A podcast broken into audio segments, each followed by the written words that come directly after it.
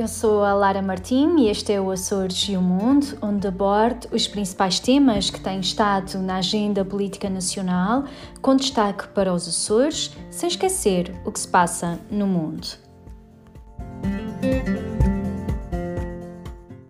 As discussões na Assembleia da República nesta semana foram também concentradas na renovação do estado de emergência. Apesar da evolução eh, pandémica e dos números eh, das últimas semanas serem bastante inferiores e, portanto, existir uma evolução positiva em termos um, ehm, dos contágios uh, da Covid-19, a realidade é que também aproxima-se um, um fim de semana, o fim de semana da Páscoa que é um fim de semana de sempre de grande união, em que nós temos a tradição de juntarmos as famílias e de podermos conviver um pouco mais de perto e de forma diferente daquela como temos vivido ao longo destes últimos meses, e portanto um, o governo tomou a decisão de. Um, e o Sr. Presidente da República de prorrogar os estados de emergência e de manter aqui um conjunto de restrições de forma a salvaguardar que uh, estes números se mantêm baixos e vão reduzindo semana a semana e não tem um retrocesso uh, novamente e, portanto, que exigiria depois uma ação muito mais efetiva e novas restrições e um agravamento também das restrições. E, portanto, a perspectiva é que os estados de emergência uh, permaneçam até maio um, e, se tudo correr bem, então a partir de maio se possa começar a aliviar estas, um, estas restrições e se possa começar lentamente a, a, a desconfinar e, e, portanto, a retomarmos também aqui a atividade económica que é fundamental para o desenvolvimento da nossa região e do nosso país. E. Um, a par deste hum, do, da renovação do estado de emergência e do debate que houve na Assembleia da República, uh, houve também uma audição que foi muito participada, que foi a audição do Ministro do Planeamento e da Habitação, que um, foi também uh, aqui uh, e que é sempre um, uma audição sempre muito intensa. Eu recordo que o Ministro Pedro Nuno Santos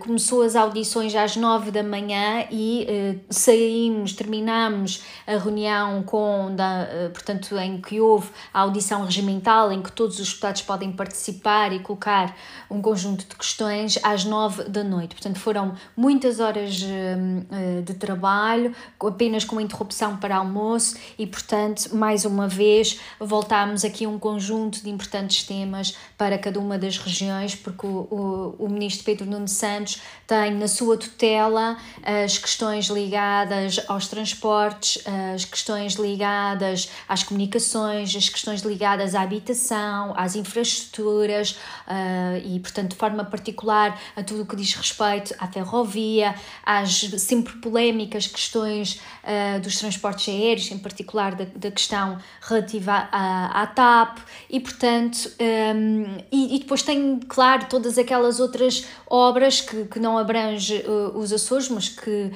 abrange Portugal continental que se prende com as infraestruturas em termos de autoestradas, em termos uh, uh, de, de pontes, de, de, de um conjunto uh, de investimentos que são investimentos determinantes para o futuro do nosso país. Na minha intervenção, no âmbito desta audição, acima de tudo, o que eu tentei alertar o Sr. Ministro foi para a importância eh,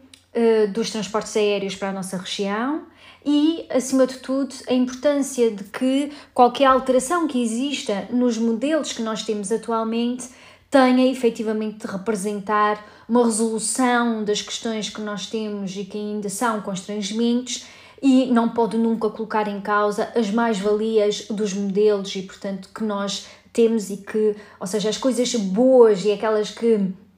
têm resultado não podem ser postas em causa e tem que se ter sempre em mente que nós somos novilhas e a resposta tem que ser uma resposta transversal que beneficie os residentes de cada uma destas novilhas. E portanto, quem vive nos Açores ou quem é dos Açores, mesmo vivendo longe da nossa terra, ou quem conhece a nossa região, sabe bem da importância das ligações uh, aéreas e de termos boas ligações aéreas. A realidade é que um bom funcionamento dos transportes aéreos determina fortemente o desenvolvimento da nossa região. E, portanto, isto significa que qualquer alteração, como eu dizia há pouco, nos atuais modelos de transporte aéreo, seja interilhas, eh, Açores Continente e Açores Madeira, com obrigações de serviço público, ou Açores uh, Continente no modelo liberalizado, não pode nunca colocar em causa as mais-valias que temos, tem sim de resolver os constrangimentos que uh, sentimos. Uh, e, e, a nossa realidade arquipelágica exige uma particular atenção, porque além de preços atrativos, de regularidade, de frequência, nós necessitamos que todas estas condições se apliquem a todas as nossas nove ilhas. Isto é um ponto muito importante sempre que estamos a iniciar uma negociação um, com, eh, em particular, com o Governo da República no âmbito dos uh, transportes aéreos para a nossa região. E uh, no que concerne ao transporte interilhas, que é operado pela Azores Airlines, pela, pela SATA, nos últimos três anos nós conseguimos uma, uma transformação nas fontes de financiamento. E isto porque, pela primeira vez, as ligações aéreas interilhas passaram a ser cofinanciadas pelo Governo da República. Há anos que o Governo da República financiava as ligações entre a Madeira e o Porto Santo e não, não uh, transferia nenhuma comparticipação para as ligações interilhas nos Açores. Com a nossa ação, isso mudou e ao longo dos últimos três anos o valor transferido tem sido uh, aumentado ano após ano e uh, no último ano, ou seja, para 2021, foi aprovado um uh, cofinanciamento superior a 10 milhões de euros. Isto é determinante, é um, é um, é um fator muito relevante e, acima de tudo, nós temos conseguido criar condições para passo a passo irmos melhorando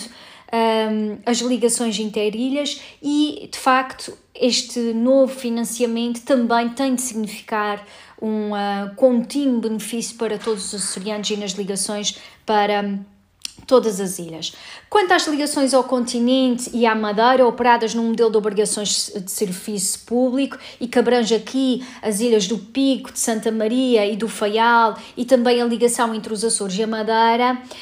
uh, o contrato de obrigações de serviço público uh, está uh, a chegar ao fim e, portanto, o Governo Regional já iniciou a, a discussão do novo contrato com o Governo da República.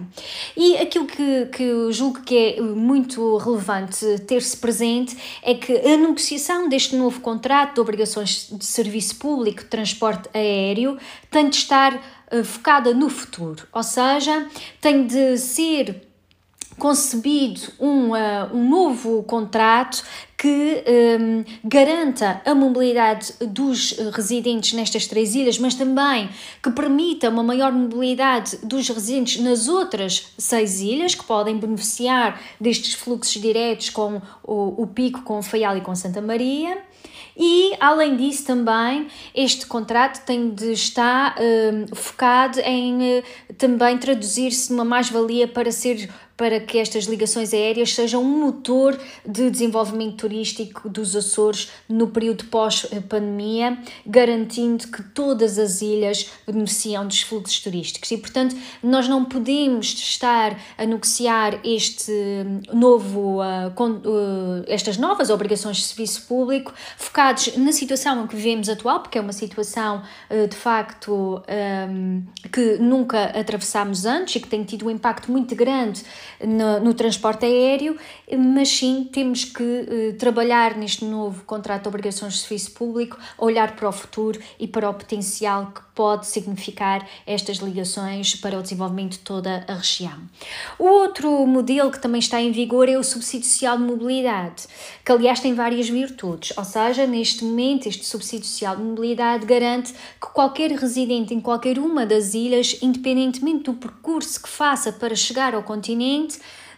paga apenas 134 euros. Além disso, também com a introdução deste modelo de subsídio social de mobilidade, nós constatamos um aumento do número das ligações, eh, em particular para São Miguel e para a Ilha Terceira, e a vinda também de companhias de low cost para estas duas ilhas, que acaba por beneficiar também todas as outras ilhas de, dos Açores. E um, ehm, no âmbito deste modelo em particular, uh, aquilo que alertei o, uh, o senhor uh, ministro Pedro Nuno Santos foi para os melhoramentos que podem ser feitos. E aqui os melhoramentos dizem respeito, nomeadamente à simplificação do procedimento do reembolso, que neste momento é feito unicamente junto ao CTT, portanto é um processo moroso e nós consideramos que poderia ser simplificado, mas também quanto à fiscalização, porque sabemos que tem havido alguns abusos na utilização deste subsídio e é importante de facto fiscalizarmos e atuarmos um, para que as regras sejam cumpridas. Para 2021 estão previstos 100 milhões de euros no Orçamento de Estado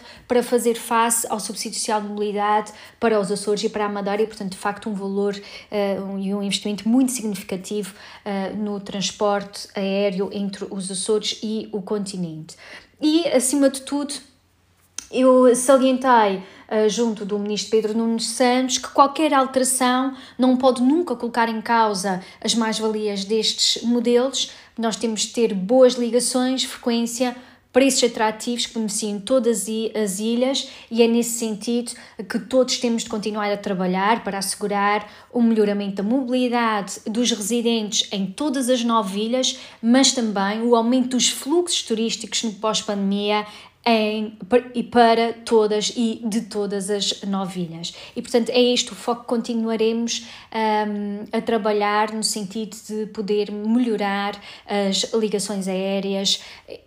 entre as ilhas dos Açores e também entre os Açores e o continente. O outro tema que também esteve em discussão nesta audição foi uh, o leilão do 5G. Isto, uh, nós em todas as ilhas dos Açores, um pouco por todas as nossas nove ilhas, eh, sentimos por vezes dificuldades uh, no acesso à rede de telemóvel ou no acesso à internet. Há zonas em que a rede é muito fraca e que, e que limita muito, de facto, as comunicações. Uh, decorre a nível nacional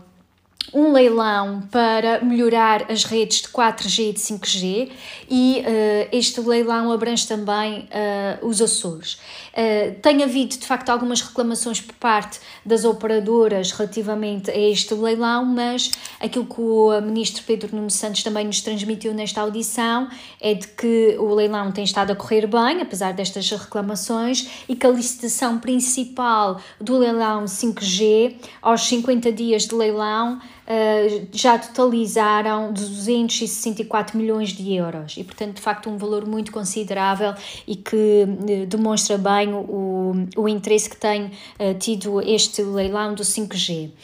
o secretário de Estado das Comunicações, Hugo Mendes, também salientou que nas obrigações de cobertura existem metas e até final de 2023 há a meta de cobertura de 75% da população em cada uma das freguesias consideradas de baixa densidade e, e este ponto aqui é de facto relevante, e uh, a cobertura de 75% da população cada uma das freguesias das regiões autónomas. E, portanto, a perspectiva é que, de facto, com a introdução um, e com a implementação destas obrigações se possa melhorar substancialmente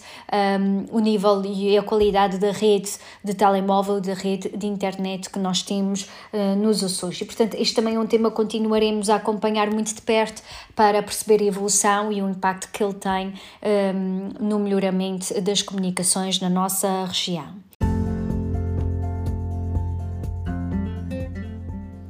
Este foi o Açores e o Mundo. Eu sou a Lara Martim e continuo a acompanhar este podcast para ficar a par das novidades sobre os Açores, sem esquecer o mundo.